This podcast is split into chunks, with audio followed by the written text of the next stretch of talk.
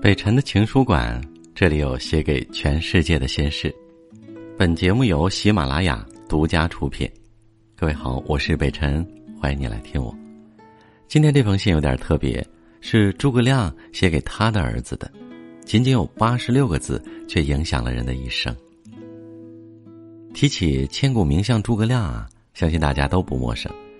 他在中国历史上一直被誉为是贤相的典范。智慧的化身，还为后世留下了宝贵的精神财富。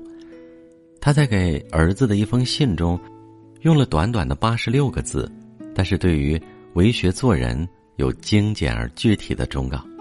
这封信就是有名的《诫子书》。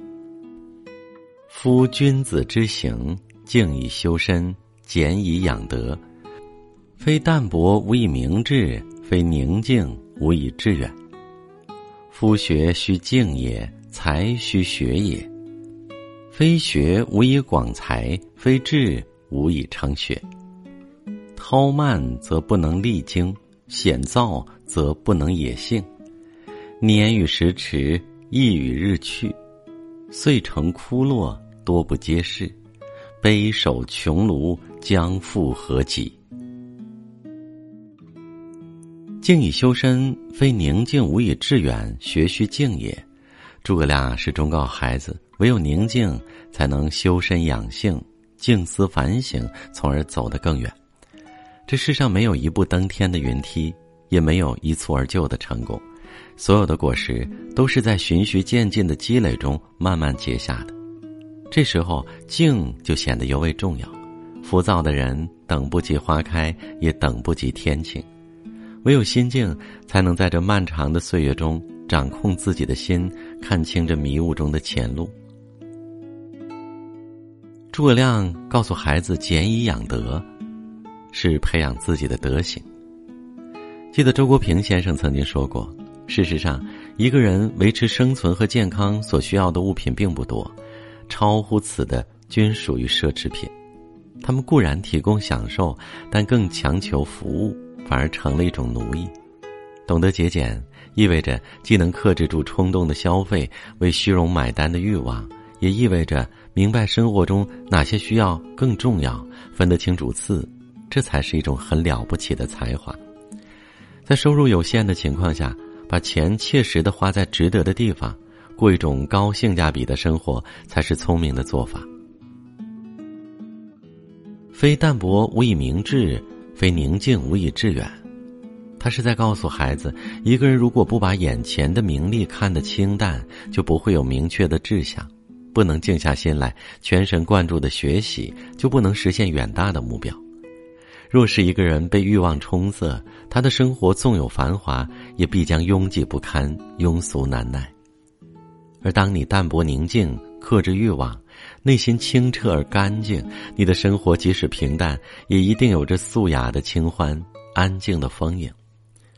愿你怀揣着一颗素心，在清淡却有味的生活中，活出温暖的光芒。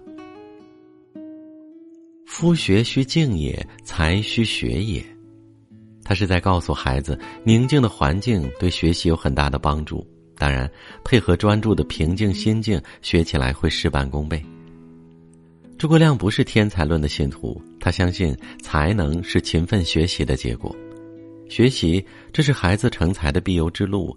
只有依靠不断的学习，才能走向未来。但学习不是一件容易的事儿，需要安静的环境和专注的平静心境，才能学到的更多更快。非学无以广才，非志无以成学。这是告诉我们。如果不学习，就无法增长自己的才干；不明确志向，就不能在学习上获得成就。要增值，先要立志。不愿意努力学习，就不能够增加自己的才干。但学习的过程中，决心和毅力非常的重要，因为缺乏了意志力，就会半途而废。你是否有想过，一鼓作气有很多人，但是坚持到底的人有多少呢？电脑时代是速度的时代，样样事情都讲究效率，想不到一千八百多年前的智慧也一样不谋而合。快人一步，不但理想达到，你有否想过有更多的时间去修正及改善呢？如果太过急躁，就不能陶冶性情，这就是险躁则不能野性的道理。心理学家曾经说过，思想影响行为。行为影响习惯，而习惯影响性格，性格影响命运。有太多的人内心充斥着急躁和不安，越急越躁，越是盲目的前进，越容易迷失自己。欲望膨胀，患得患失，很多时候我们都忘了做一件事情的初衷是什么，自己真正想要得到的是什么。欲速则不达，不如放慢脚步，去好好的审视自己的内心。人生不过四季，春夏秋冬。